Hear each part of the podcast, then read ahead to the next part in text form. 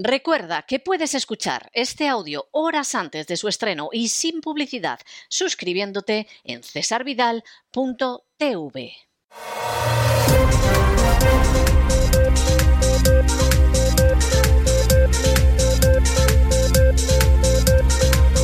Las noticias del día. Estamos de regreso y estamos de regreso después de ese editorial que hemos dedicado a ese dólar creciente y a ese euro menguante. En realidad no se puede decir que el dólar propiamente sea un dólar creciente. En realidad el dólar también está en decrecimiento porque no hay nada más que ver la inflación que soportamos a este lado del mundo.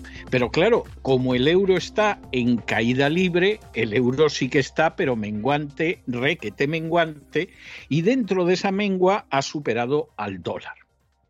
Bueno, para aquellos que vivimos en Estados Unidos, cobramos en dólares y ocasionalmente tenemos que pagar en dólares, pues es motivo de alegría y regocijo. Pero para los europeos, calificar esto como una pedrada en el ojo es, pero muy benévolo, muy compasivo y muy caritativo. ¿Y cuál es el origen de esto? Pues miren ustedes, la actitud de la Unión Europea hacia la crisis de Ucrania. En un momento determinado, la Unión Europea, que está regida por unos burócratas desprovistos de un átomo de legitimidad, porque es algo absolutamente oligárquico, deciden que sí, que vamos a favor de la agenda globalista ante la que babeamos más de 24 horas al día, y por supuesto nos sometemos lacayunamente a la OTAN, consecuencia, la economía europea entra en una crisis que puede ser verdaderamente devastadora. En primer lugar, porque esa economía europea, guste o no guste, depende de la energía rusa. Si tú decides que vas a castigar a Rusia pues precisamente no comprando la energía y no piensas en los intereses de tus respectivas naciones, pues a esas naciones las arrastras hacia la recesión. Y las sanciones contra Rusia, realmente a quien le están quebrando la columna vertebral es a la Unión Europea. Esto recuerda aquel famoso dicho, grosero, castizo, pero sin duda iluminador, que decía aquello de para joder a mi sargento no como rancho. Y claro, uno pensaba en el recluta bruto, que en fin pretendía que iba a fastidiar a su sargento quedándose él sin comer. Bueno, pues esto es lo que pasa con la Unión Europea. Lo grave del asunto es que si dijeras, bueno, esto es una causa noble, porque claro, Ucrania es una democracia, es un país decente, sus dirigentes son gente buena, etcétera, pero si Ucrania es una alcantarilla apestosa, si eso quien lo sabe es la Unión Europea desde hace muchos años, si los propios informes de la Unión Europea sobre Ucrania no paraban de decir que eso era un sumidero de corrupción, que era una vergüenza, que los oligarcas se llevaban el dinero a manos llenas y luego lo blanqueaban en otros de estos lugares, como las repúblicas del Báltico, porque esa era la tristísima realidad. O sea, no había al respecto otra cuestión. La Unión Europea se ha metido en esto sabiendo que miente, y sabiendo quién es Zelensky y sabiendo quiénes son los oligarcas y los políticos ucranianos. Y se ha metido pensando, vamos a dar un golpe a Rusia, que la vamos a baldar, que no sé qué, porque en el fondo todos ellos están en salvar su puesto y lo que pase con sus respectivas naciones les importa un pimiento. Pero esto se ha alargado y los rusos, por lo menos hasta el día de hoy, están ganando la guerra y no hay ni el más ligero viso de que Ucrania pueda cambiar la situación. Y Europa se está destruyendo con esto. ¿Y qué pasa en medio de esa situación? Pues hombre, muy sencillo, que el dinero huye y huye de Europa Además, ya BlackRock empezó intentando a principios de año que el dinero se fuera de Europa, que aunque con esto los planes les han salido perfectos, y ese dinero ¿dónde va? Pues a refugiarse en la deuda pública americana y en el dólar americano. Si es que esto es del ABC de primer curso de economía fácil. O sea, esa es la triste realidad. Pero como en Europa las castas políticas de la izquierda a la derecha están corrompidas, como solo piensan en sus intereses Y como no tienen el menor interés en hacer nada en favor de las poblaciones que los mantienen, bueno, pues Europa se está suicidando. Ya, bueno, pues tenemos gas licuado, sí, el americano que cuesta un 40% más que el ruso. Y la subida de la luz y la subida de la energía en Europa es tan salvaje que Alemania ha retrocedido ahora más de 30 años, se ha colocado en una situación en la que estaba en el 91 cuando se reunificó con toda la carga muerta que era la Alemania Oriental. ¿Y cómo va a pagar esto Alemania? Pues endeudándose más. O sea, si esto no tiene más vuelta de hoja. Y si la, la locomotora de la Unión Europea se gripa, ¿qué pasa? Pues que el resto del tren se para. No pretenderán ustedes que España va a tirar de esto si es un vagón de cola. Y Alemania está en crecimiento negativo y está en recesión, lo está Francia, que son las dos grandes potencias. De España e Italia ni vamos a hablar. En Holanda los agricultores se han lanzado a la calle, lo que no han hecho los españoles para defenderse.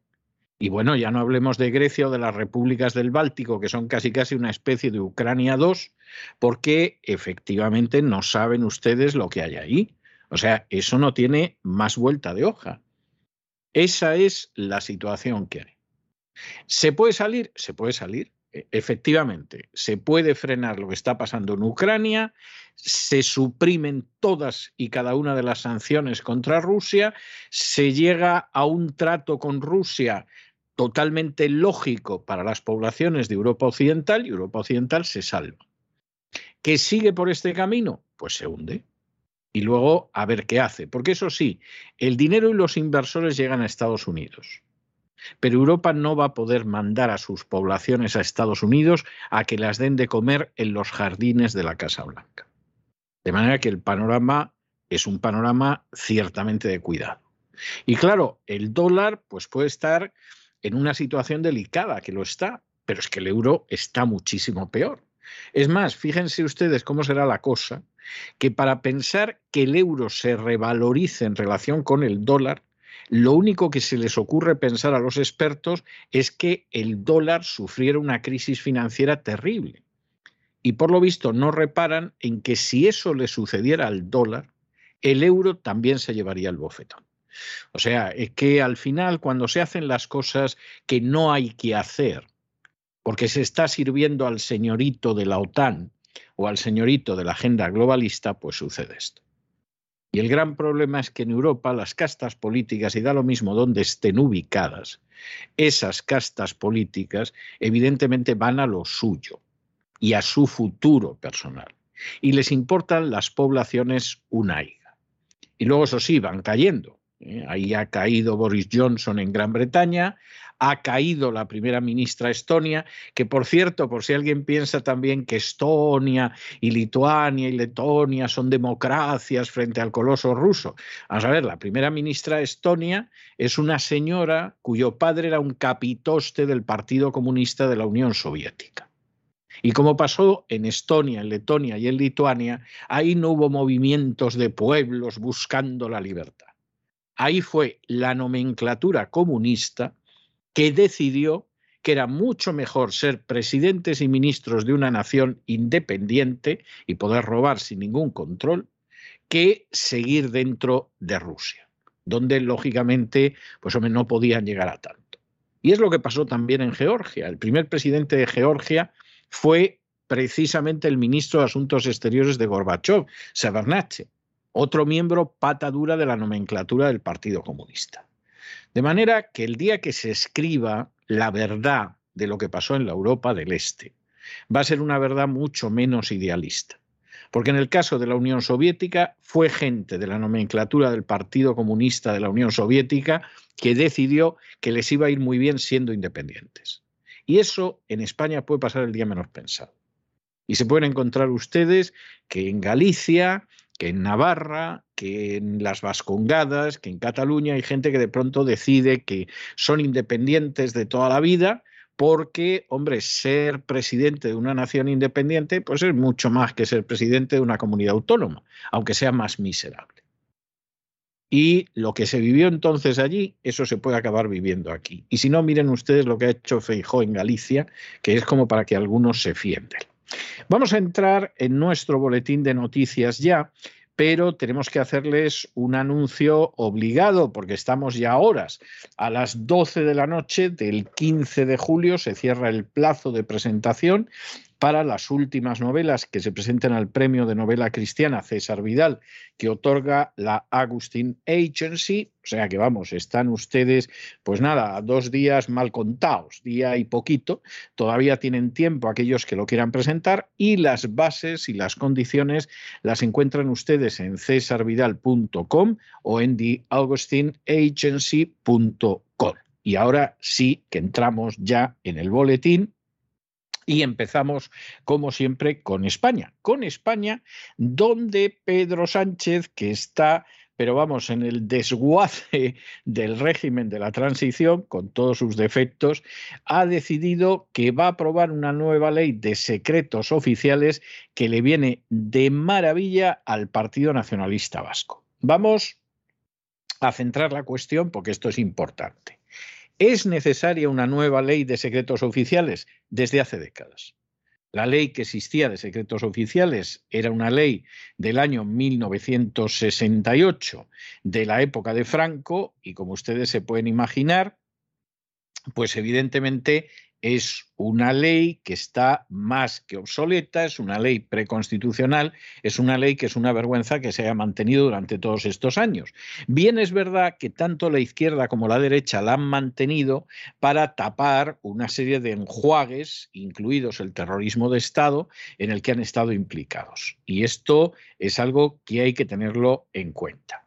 ¿Qué sucede con la nueva ley? Pues que, bueno, la nueva ley, el Partido Nacionalista Vasco, partido clerical, cobarde y traidor desde el momento de su fundación hasta el día de hoy, gran amparador de terroristas, gran pactista con el fascismo de Mussolini, en fin, gran hijito preferido de los jesuitas, pues ha decidido una ley de secretos oficiales que los secretos oficiales van a brillar por su ausencia y a ver cómo la redactan porque el Partido Nacionalista Vasco pretende utilizarla para erosionar todavía más el aparato institucional en España. Pero a ver esto cómo lo haces, Pedro, porque se da la circunstancia de que mucho de lo que puede salir a la luz salpica, vamos, que salpica, ducha, baña generosamente a tu propio partido, al Partido Socialista Obrero Español. Lo que puede aparecer aquí de la época del GAL, lo que puede aparecer aquí del 23F, lo que puede aparecer del 11M, etcétera, etcétera, al Partido Socialista le puede ser enormemente perjudicial. Hay muchísimo material. Sobre el GAL, sobre el 11M, ¿para qué vamos a hablar? Sobre el 23F, que no se ha desclasificado jamás. Aquí hay muchísimo material que en su día Aznar dijo que iba a desclasificar cuando era el jefe de la oposición frente a Felipe González y una de las primeras cosas que hizo fue asegurarse de que no se desclasificaran. Y luego han pasado muchas cosas. De manera que Mm, que el Partido Nacionalista Vasco, un partido ridículo, cobarde, miserable, racista, clerical, asqueroso, traicionero de toda la vida, todos esos calificativos, crean ustedes que son bastante moderados para describir al Partido Nacionalista Vasco. Consiga arrancarle esto a Pedro Sánchez, ya muestra la debilidad institucional no solo del gobierno, sino del sistema. Pero a ver esta concesión cómo la administra Pedro Sánchez, porque es que esto puede acabar ya terminándose de llevar el sistema por delante. Aquí puede aparecer lo que ha sucedido en los últimos cuarenta y tantos años, y eso puede afectar a la monarquía, al Partido Socialista, al Partido Popular, en fin, puede afectar a todo el mundo. Bueno, eso al Partido Nacionalista Vasco, con un Urcullo que dice que él no es español y que él solo es vasco, pues estarán encantados de la vida. Pero las consecuencias que esto puede tener pueden ser pavorosas. En fin, examinamos estas y otras cuestiones de relevancia de la mano indispensable de María Jesús Alfaya. María Jesús, muy buenas noches. Muy buenas noches, César. Muy buenas noches a todos los oyentes de La Voz, a quienes queremos recordarles, si entre ustedes hay algún escritor de novela cristiana, pueden presentarse a un premio, el Premio Novela Cristiana César Vidal, que otorga The Augustine Agency. El plazo de presentación de los trabajos finaliza el 15 de julio, dentro de nada. Si quieren más información sobre las bases, pueden entrar en www.cesarvidal.com. Y vamos con la información de España, porque en el marco del debate sobre el Estado de la Nación, el presidente Pedro Sánchez ha hecho un nuevo anuncio para alegría del PNV. Este mes se va a aprobar el borrador de la nueva ley de secretos oficiales, una ley que va a reemplazar a la elaborada en el franquismo en el año 1968. Pedro Sánchez ha resaltado los beneficios democráticos que supondrá la nueva legislación y lo hacía del siguiente modo. Le escuchamos. Esta nueva ley yo creo que nos va a homologar en la regulación con las democracias más avanzadas, cumpliendo con los requerimientos al respecto tanto de la normativa de la Unión Europea como de la OTAN, así como de tratados internacionales suscritos por nuestro país. Y el proyecto, bueno, pues ahora mismo se encuentra, según me informan los ministerios concernidos, en la última fase de, elaboración. Establece un sistema perfectamente reglado y garantista para la clasificación y desclasificación de los llamados secretos oficiales. Se regulan también los procedimientos para, para el acceso jurisdiccional y parlamentario a esa información clasificada y el compromiso del Gobierno de España, señoría, es aprobar, señor Esteban, es aprobar, el compromiso del Gobierno de España es aprobar el anteproyecto de ley este mes de julio. Este mes de julio. El ideólogo, el autor de esta reforma de la ley de secretos oficiales fue el PNV, que aceptó en el Congreso tramitar al principio de esta legislatura esto con la ayuda del Partido Socialista. Sin embargo, esta ley lleva ya casi dos años bloqueada en la Cámara y el Gobierno ha decidido darla por enterrada y ahora que ha hecho impulsar la reforma a través de un proyecto de ley. Hay que decir que la ONG Amnistía Internacional ha hecho bandera de esta causa y ha puesto en marcha una campaña de recogida de firmas para reformar la ley. Lo hacía ya hace tiempo del siguiente modo. Les leemos lo que pone en su página web. Después de más de 50 años de la entrada en vigor de la Ley de Secretos Oficiales y más de 40 de democracia, es hora de dar carpetazo a la ley y abrir el candado de los secretos oficiales. Siguiendo la vocación de la opacidad de la ley, las noticias sobre su reforma mantienen un perfil bajo. Esto ha sido aprovechado para prorrogar una y otra vez el plazo de enmiendas en el Congreso y alargar la reforma de una norma preconstitucional que ampara la ocultación de información sin adecuarse a los estándares internacionales. Y siguen diciendo, en Amnistía Internacional, que como ven están reclamando causas políticas más que otra cosa.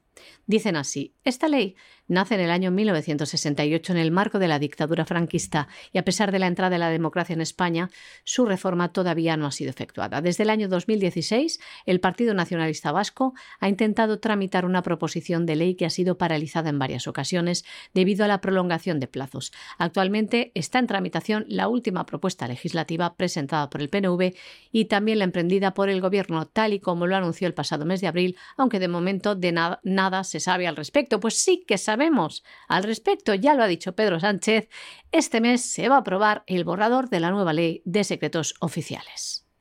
Bueno, fíjense ustedes hasta qué punto Pedro Sánchez, otro que está en el me salvo yo y después de mí el diluvio, como por otro lado están todos los dirigentes europeos, con la excepción de Orban. El resto de los dirigentes europeos están en la misma locura, sin excepción alguna. ¿eh? Algunos destacan más, otros destacan menos, pero hay un clima de enloquecimiento egoísta y suicida en estos momentos en la Unión Europea que asusta. Los polacos ansiosos por hundir a Rusia y por quedarse con un trozo de Ucrania. Los británicos a ver si vuelven a resucitar el imperio. O sea, es algo lo que está viviendo ahora mismo el continente europeo que da la sensación de que en algún momento se va a hundir en el océano a consecuencia del peso de sus propios pecados. Es algo terrible. Pero eso, que en España pues tiene, no como el gran representante, como uno de los grandes representantes a Pedro Sánchez, claro que hay gente que se da cuenta de que al final el invento te lo puedes cargar estás tuneando de tal manera el automóvil que te vas a acabar cargando el automóvil y vamos a tener que ir a pie. Y tú a lo mejor ya tienes otro automóvil, pero los demás no.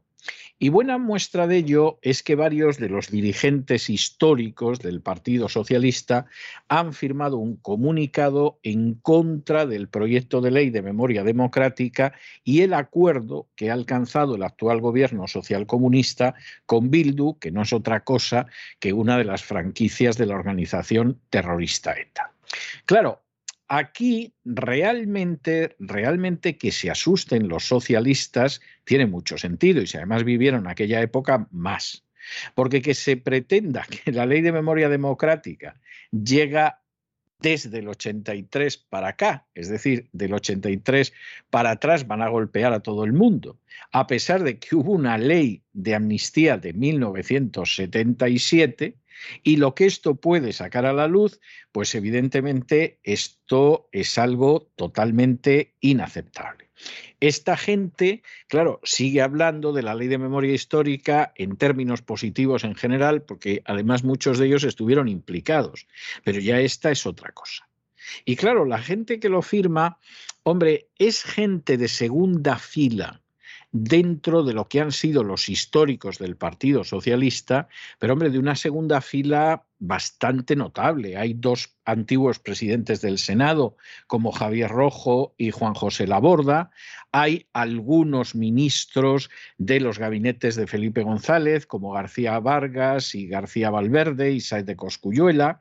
Hay gente que en su día presidió la Junta de Andalucía, como Pepote Rodríguez de la Borbolla. Hay gente que fue alcalde de La Coruña, como Paco Vázquez. En fin, hay una serie de personas de cierto fuste. Luego se ha metido por ahí algún perejil de todas las salsas, como es Carmen Iglesias, que es la presidenta de la Real Academia de la Historia que no ha hecho nada de valor histórico a lo largo de toda su vida, pero que era muy cercana a la Casa Real y en fin, la han ido promocionando muy bien, lo siento por sus fans, pero esta señora no ha hecho nada que merezca la pena en términos historiográficos en toda su vida. Ahora se ha colocado históricamente y ahora presidenta de la Real Academia de la Historia y por lo tanto también se ha apuntado a esta historia.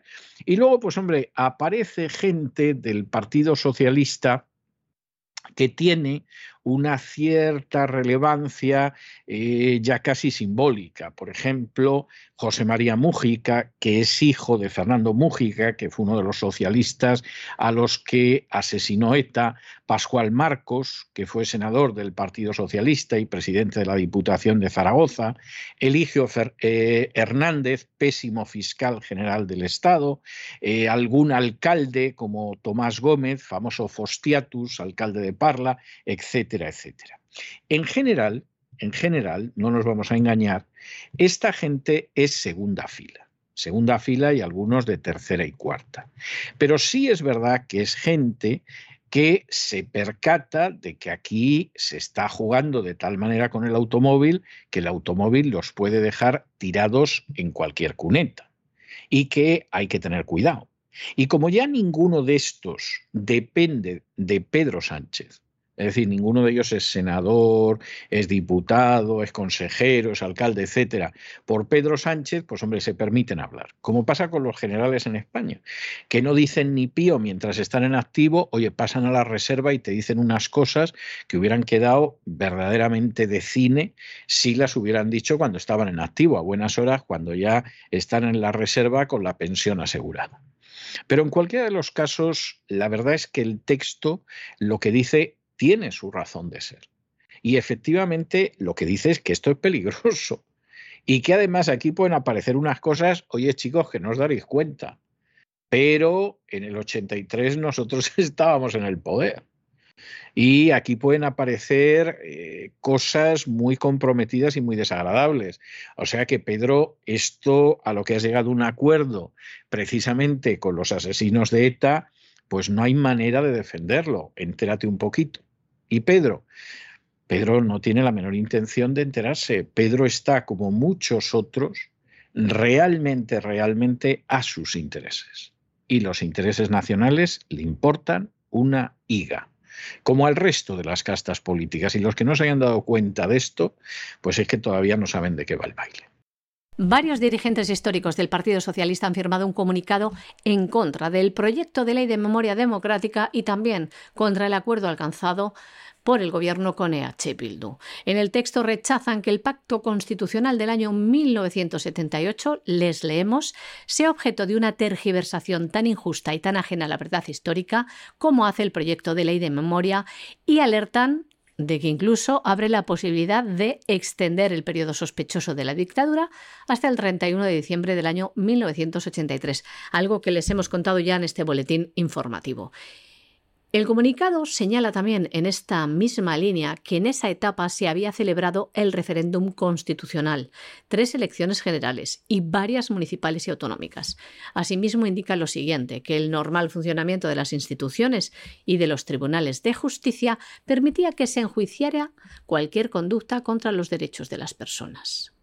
Además, los firmantes muestran su preocupación porque este punto se haya incorporado a la norma por un acuerdo con el brazo político de ETA, Bildu, que recuerdan, precisamente en esa época, ETA utilizaba la violencia terrorista como un método sistemático de actuación. Y también afean estos exdirigentes socialistas que Bildu no haya rechazado, no haya manifestado una condena expresa de aquellos crímenes. También subrayan la reconciliación como una de las claves de la transición que trató de superar el periodo de las dos Españas Dice que la nueva ley de memoria en su exposición de motivos y en su artículo 2 parece desmerecer el papel que jugó la ley de amnistía del año 1977. Finalmente afirman que esta norma pretende establecer una verdad oficial de los dos siglos de la historia contemporánea de España.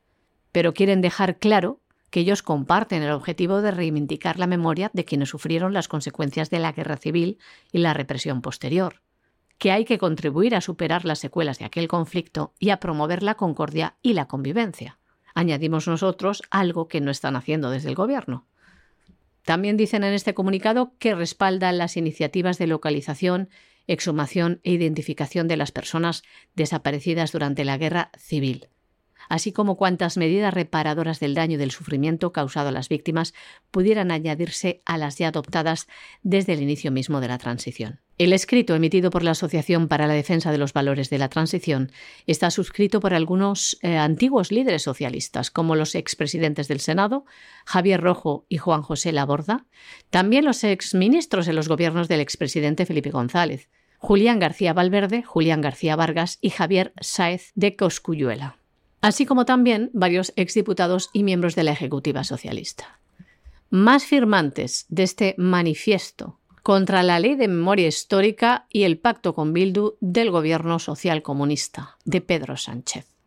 Carmen Iglesias, presidenta de la Real Academia de la Historia, José Rodríguez de la Borbolla, expresidente de la Junta de Andalucía, Pedro Bofil, exdiputado y exmiembro de la Ejecutiva Federal del PSOE, Francisco Vázquez, exalcalde de La Coruña y exdiputado, Salvador Clotas, exdiputado del Partido Socialista, Elena Flores, exdiputada, exsecretaria de Relaciones Internacionales de la Comisión Ejecutiva del PSOE y también Rafael Delgado, que es exsecretario general de la Presidencia del Gobierno. Pero hay más. También José María Mújica, hijo del socialista asesinado por ETA Fernando Mújica. Juan Colino, diputado constituyente. Ana Miranda de Laje, exsecretaria de Comunicación de la Ejecutiva del PSOE. Alejandro Cercas, exmiembro de la Ejecutiva Federal del PSOE. Paulino Plata, exconsejero de la Junta de Andalucía. Juan Carracao, ex senador del Partido Socialista. José Acosta, exdiputado del Partido Socialista. Gonzalo Pino, exsecretario general de UGT de Valencia. Francisco Moreno Franco, ex senador del Partido Socialista. Pascal Marco Sebastián, ex senador del Partido Socialista y expresidente de la Diputación de Zaragoza. También Eligio Hernández, ex fiscal general del Estado. Tomás Gómez Franco, exalcalde de Parla. Rafael Estrella, ex senador del Partido Socialista. Miguel Cid Cebrián, ex senador del Partido Socialista Salvador Fernández Moreda, expresidente de la Diputación de La Coruña, además de otros muchos académicos y políticos en contra de la decisión de Pedro Sánchez. Nos vamos a Hispanoamérica y nos vamos a Hispanoamérica donde Perú acaba de solicitar ayuda a la Organización de Naciones Unidas para paliar la crisis alimentaria. Bueno, aquí la realidad, porque esto es muy triste, es que el presidente Castillo no tiene el pobrecito ni idea de nada. Llegó al poder en Perú en una muy mala situación, porque el Perú, que es un país que podría funcionar decorosamente bien, en serio, tiene recursos, tiene capital humano, tiene posibilidades de funcionar bastante bien, pues se da la circunstancia de que tiene una casta política que es lamentable. Cuando Castillo llega al poder, pues Perú ya está endeudado para el próximo siglo, es una de las naciones de Hispanoamérica que se ha endeudado para un siglo.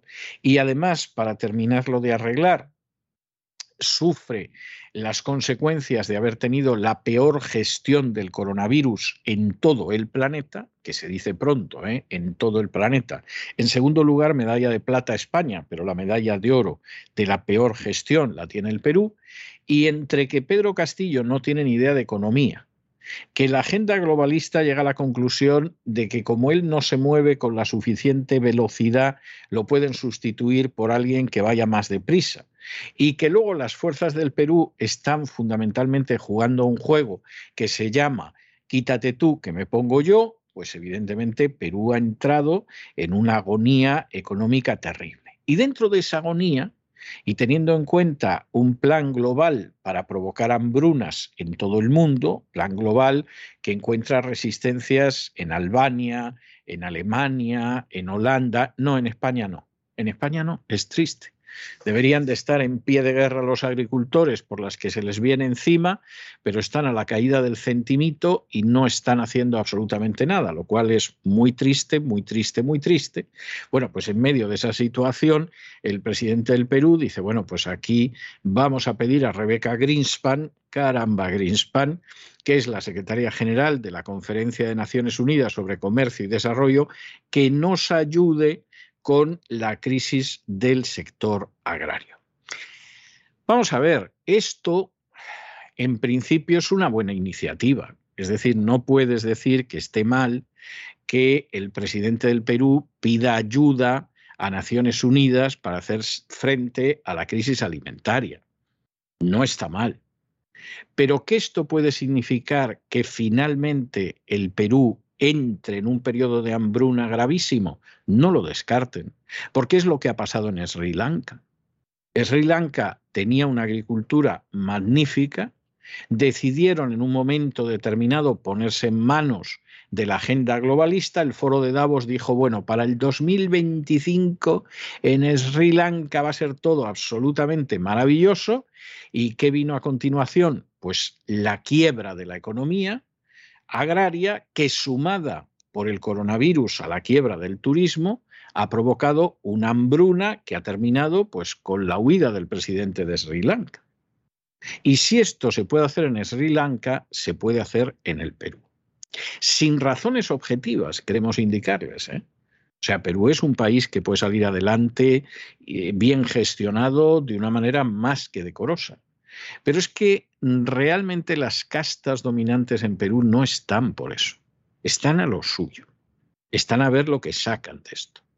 Y Pedro Castillo ha ido a pedir ayuda, pues precisamente una institución que está en manos de la agenda globalista y que, bueno, sí, lo mismo te da la mano, pero para apretarte más el cuello. Bueno, lo, lo vamos a ver a no mucho tardar, ya verán ustedes.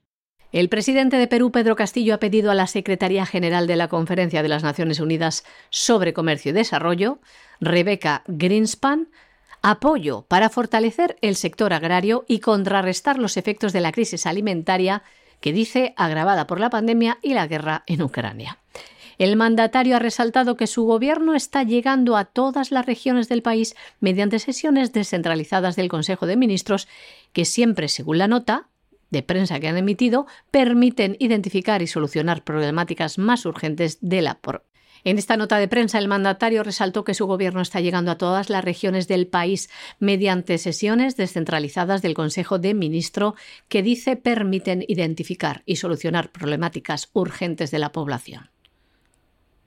Dicen también que están trabajando en un nuevo censo que garantizará lograr una cobertura del 100% en los programas sociales a fin de llegar a todas las personas pobres y en extrema pobreza. Pero como les decimos, Perú pide apoyo a la ONU para paliar la crisis alimentaria. Bueno, y les hablábamos ayer de ese encuentro entre AMLO Andrés Manuel López Obrador y el presidente de los Estados Unidos, Joe Biden, donde López Obrador siguió insistiendo en que lo que tiene que hacer Joe Biden es seguir la política del presidente Roosevelt y contratar a muchos más mexicanos, dejar que entren más mexicanos, dar la nacionalidad a los 11 millones de ilegales que hay en el país, etcétera, etcétera y Joe Biden pues le fue escuchando en la situación en la que está. Vamos a ver, primero, la política de Roosevelt no fue una política de dejar entrar a todos los hispanos que quisieran en este país, en los Estados Unidos de América. Vino gente para trabajar en la agricultura, en algunos estados del sur sobre todo, y hasta ahí llegó. Y Estados Unidos siempre mantuvo unas cuotas de inmigración muy claras, porque desde los padres fundadores tuvieron muy claro que según la gente que entrara en Estados Unidos, el destino de los Estados Unidos iba a ser un destino brillante o iba a ser una calamidad. Y eso lo tuvieron claro desde el principio y por eso tuvieron cuotas. Por ejemplo, Jefferson decía que no se podía dejar entrar ni a los franceses ni a los españoles en Estados Unidos. ¿Por qué? ¿Por racismo? No. Porque los españoles y los franceses venían de una cultura que era la de la monarquía absoluta. Y si esa gente entraba en masa en la República Americana, destruían la República Americana. Porque al final esos valores de libertad, de democracia, de la supremacía de la ley, de la división de poderes, los franceses y los españoles ni los solían. Que sí, que sí, que Lafayette pudo ayudar a los ejércitos americanos y Galveston, eh, perdón, y, y, Galvez, Bernardo de Galvez, al que se le honra en la ciudad de Galveston, pero aquí no nos vamos a engañar. Como en estos jóvenes Estados Unidos, empiecen a entrar en masa franceses y españoles, el país nos lo cargamos.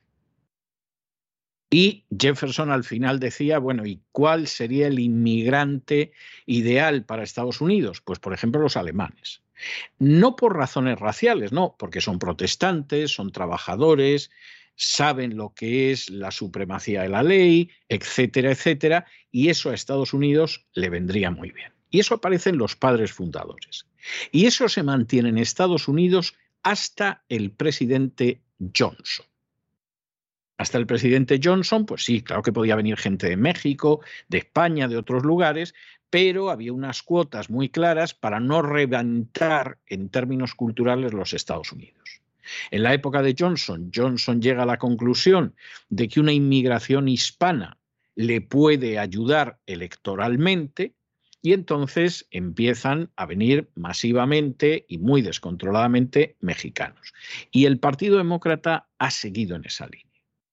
Y claro, eso significa porque hay 11 millones de ilegales en el país y eso significa que las remesas de las personas de origen mexicano que trabajan en Estados Unidos y que envían a México es lo que mantiene en pie el Estado mexicano.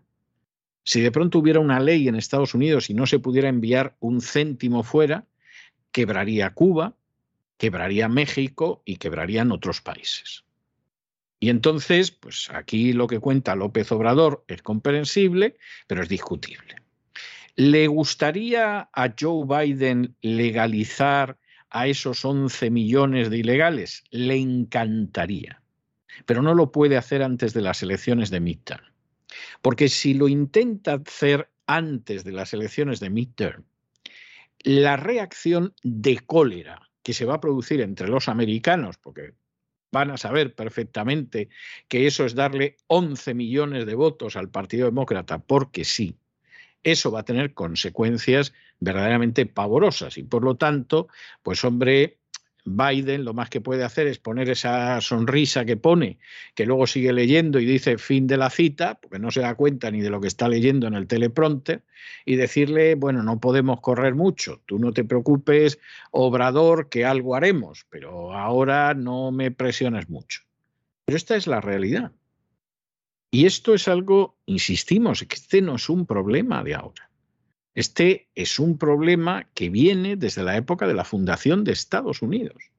Y los padres fundadores siempre tuvieron muy claro que incluso aunque la Constitución fuera muy buena y aunque las instituciones estuvieran muy bien pensadas, que lo están, si la cultura de aquellos que llegaban a Estados Unidos no era una cultura de los mismos valores, evidentemente el país no lo iba a aguantar. Hay un texto de uno de los padres fundadores que habla de la Constitución y de la magnífica creación que es la Constitución, pero dice, pero esto es como una red de peces contra la que embistiera una ballena. Y si efectivamente la población no es una población que cree en eso, en muchos casos encima cree en los sistemas que han hundido sus países de origen y que les han obligado a emigrar a los Estados Unidos, que ya es el colmo. O sea, te vienes de un país donde un determinado sistema y una determinada política ha hundido la economía, para ir a otro país a pedir que implanten también ese sistema y también hundan la economía. Es, es algo de delirio. Pues si efectivamente eso no se tiene en cuenta, el futuro de Estados Unidos es un futuro extremadamente peligroso. El presidente de los Estados Unidos, Joe Biden, ha pedido paciencia ante la demanda de su homólogo mexicano, Andrés Manuel López Obrador. Este pide que entregue más visas de trabajo para los mexicanos y centroamericanos y que regularice también a los millones de indocumentados en el país. En un comunicado conjunto explicaron que van a crear un grupo de trabajo sobre migración laboral, pero no han anunciado ningún acuerdo concreto en cuanto a número de visas. Sí han explicado que van a mantener políticas para fortalecer la frontera y a la vez proteger los derechos humanos. El tema de la inmigración ha sido central en esta reunión en un momento récord de llegadas de indocumentados que vive la frontera estadounidense y que se viven escenas dantescas. El hallazgo, por ejemplo, en San Antonio recientemente en Texas de 53 inmigrantes muertos por hacinamiento. 26 de ellos eran mexicanos. López Obrador en su discurso también ha pedido a Joe Biden que emule el programa del expresidente Franklin Delano Roosevelt, que gobernó los Estados Unidos del año 1933 al 1945. En esa época contrató a miles de agricultores mexicanos en Estados Unidos. Además, López Obrador consideró que a Estados Unidos le falta mano de obra, por lo que propuso a Biden permitir la llegada a Estados Unidos de obreros, técnicos y profesionales de las distintas disciplinas, mexicanos y centroamericanos, con visas de trabajo temporales. Además, urgió a Biden a que cumpla con su promesa de impulsar una reforma migratoria que regularice a los cerca de 11 millones de indocumentados en el país, que está encallada en el Congreso. Bueno, y nos vamos a internacional, que hoy, vamos, esto parece que está patrocinado por la Internacional Vegetariana. La ONU ha decidido que va a poner fin al consumo de carne, como estamos en una situación en la que parece que tenemos que ir a empujones hacia la hambruna, pues la ONU colaborando. Y la experta en Seguridad Alimentaria y Nutrición de Naciones Unidas, que es una señora que se llama Cindy Holman, ha decidido que Occidente debe poner fin al consumo excesivo de carne. Esto en paralelo a que en Holanda la fundación de Bill Gates esté financiando una cadena de supermercados de carne sintética. Y esto en paralelo a que el Comité Internacional de la Cruz Roja exprese su preocupación por los cientos de millones de personas que corren riesgo de sufrir hambre. Vamos a ver, señora o señorita Holman, es que parece que la gente está comiendo carne todos los días hasta que se le sale por las orejas. Y eso es mentira. O sea, eso no es cierto.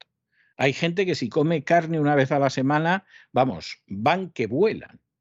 Para mucha gente ese consumo de carne es a lo mejor el pollo o el conejo o el cerdo. Es decir, la ternera ni la olfatean.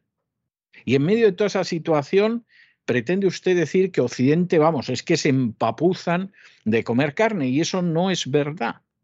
Ahora, si lo que quieren es hundir a los ganaderos de Occidente, si lo que quieren es provocar una disminución de la demanda de carne, de tal manera que los ganaderos ya se hundan del todo, y que puedan venir las grandes empresas como BlackRock y Vanguard o Gates apoderarse de eso y ya mediante el hambre controlar totalmente el planeta. Ah, bueno, si es eso lo que pretenden, no hay nada que objetar porque van por el buen camino.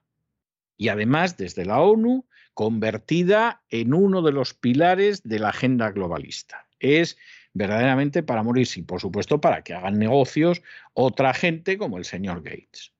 Esto es obsceno, esto es inmoral, esto es indecente, pero estoy por ver a las castas políticas saliendo a defender a los ganaderos de su país. A decir, oiga, si quiere usted hundir un sector, ¿por qué no se hunde usted y su pastelera madre? Si quiere usted hundir algo dañino, ¿por qué no hunde a Soros y a todo su rosario de organizaciones criminales? ¿Qué es esto en un momento determinado de pretender hundir al sector ganadero en Occidente? Bueno, pues esta es la realidad y, en fin, la gente reaccionará o no reaccionará, pero que la agenda globalista está empujando ahora mismo al planeta para que tenga crisis alimenticias y para que sufran brunas, bueno, es que a estas alturas no lo pueden negar nadie, nadie que tenga un mínimo sentido común, que no se haya convertido en una furcia mediática o política, o que, en fin, no, no esté totalmente entre los vapores del alcohol o de la droga. La ONU quiere un mundo hambriento y poner fin al consumo de carne. Les vamos a contar varias noticias que les van a dar cuenta de la realidad que estamos viviendo ya, gestada por el Foro de Davos y la Agenda 2030 que quieren un mundo en el que no tengas nada y serás feliz, que se acabe con el consumo de carne, con lo cual ya está empezando la destrucción de la producción de agricultores y ganaderos, para luego comprar esas tierras para la creación de transgénicos y carnes artificiales, carnes sintéticas. Les contamos en este sentido varias noticias. La ONU quiere un mundo hambriento y poner fin al consumo de carne. Lo ha dicho en un artículo de opinión en el año 2008 que, curiosamente, ha desaparecido. También ahora recientemente la experta en seguridad alimentaria y nutrición de las Naciones Unidas, Cindy Holleman, dice que Occidente debe poner fin al consumo excesivo de carne. Y curiosamente, en Holanda, que les contamos ayer que hay manifestaciones de agricultores, porque el gobierno quiere imponer una ley que va a destruir el sector, en Holanda, curiosamente, la Fundación Bill Gates financia a una cadena de supermercados que produce carne sintética. Y se añade una ONG, el Comité Internacional de la Cruz Roja, que expresa su preocupación por los cientos de millones de personas que corren riesgo de sufrir hambre. Y como no, esta ONG, como otras tantas financiadas por el globalismo, abogan por la apertura de fronteras. Bueno, y como al final la agenda globalista pues funciona de la misma manera en todas partes, el Papa Francisco, en una carta dirigida hace unas horas a los participantes de la conferencia de la Unión Europea de la Juventud, que se celebra en la República Checa, pues les ha dicho, entre otras cosas, que coman menos carne para salvar el medio ambiente. No me digan ustedes a mí que esto no es enternecedor, que esto no es conmovedor y que esto no es casualidad. O sea, es algo verdaderamente tremendo tremendo. Todo esto el Papa además hablando del valor de la inclusión, hablando, bueno, un lenguaje que es el lenguaje de la agenda globalista absolutamente en vena, pero además los jóvenes que coman menos carne para salvar el medio ambiente. No sabemos cuando era joven el Papa si comería muy poquita carne. Sospechamos que no. Sospechamos que no, porque en Argentina, salvo en ciertas épocas, el, argentino es muy carnívoro, la carne es excelente, y salvo en ciertas épocas, la verdad es que el consumo de la excelente carne argentina pues ha sido incluso muy popular. Era algo que llamaba mucho la atención de los emigrantes españoles que llegaban a la Argentina en los años 30 y 40. Y era que los argentinos comían mucha carne, cosa que no pasaba en España, que la carne era de excelente calidad y que incluso se permitían todo lo que era la casquería, que era la carne del pobre en España, tirarla.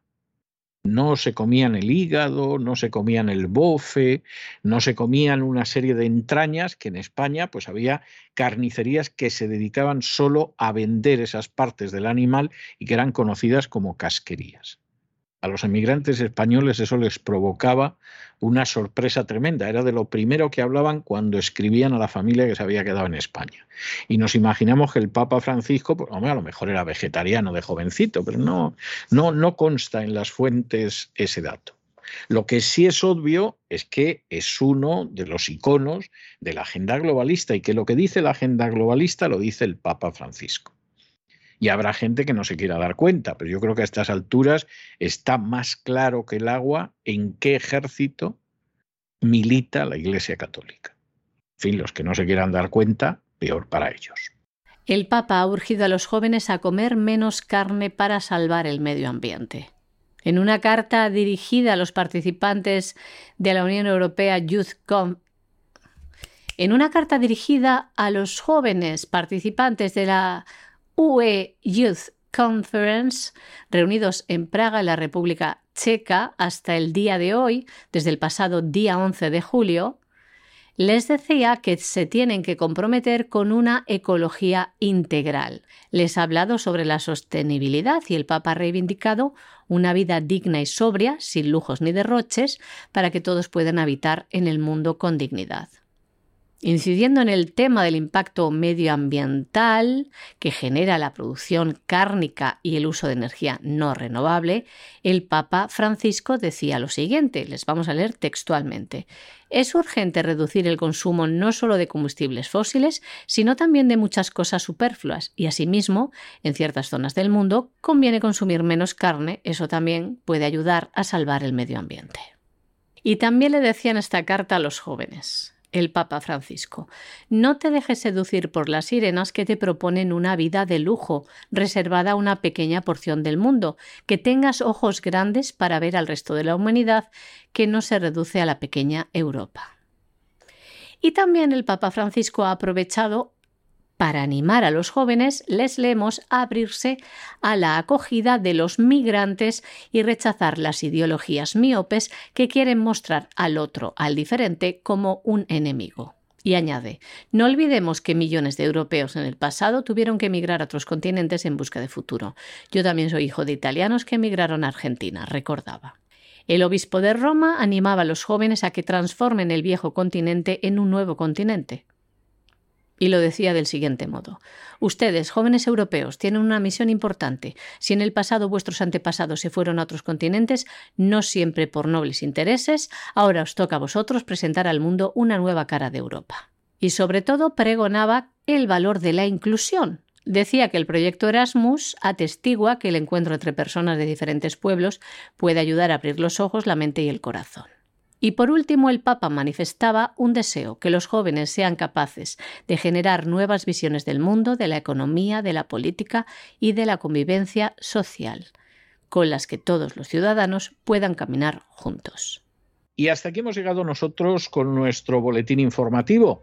María Jesús, muchas gracias, muy buenas noches. Muchas gracias a ti, César, muy buenas noches también, a los oyentes de la voz. Y ustedes no se nos vayan, no se nos vayan, porque vamos a regresar enseguida con don Lorenzo Ramírez y el Despegamos, sobrevolando la realidad económica nacional e internacional.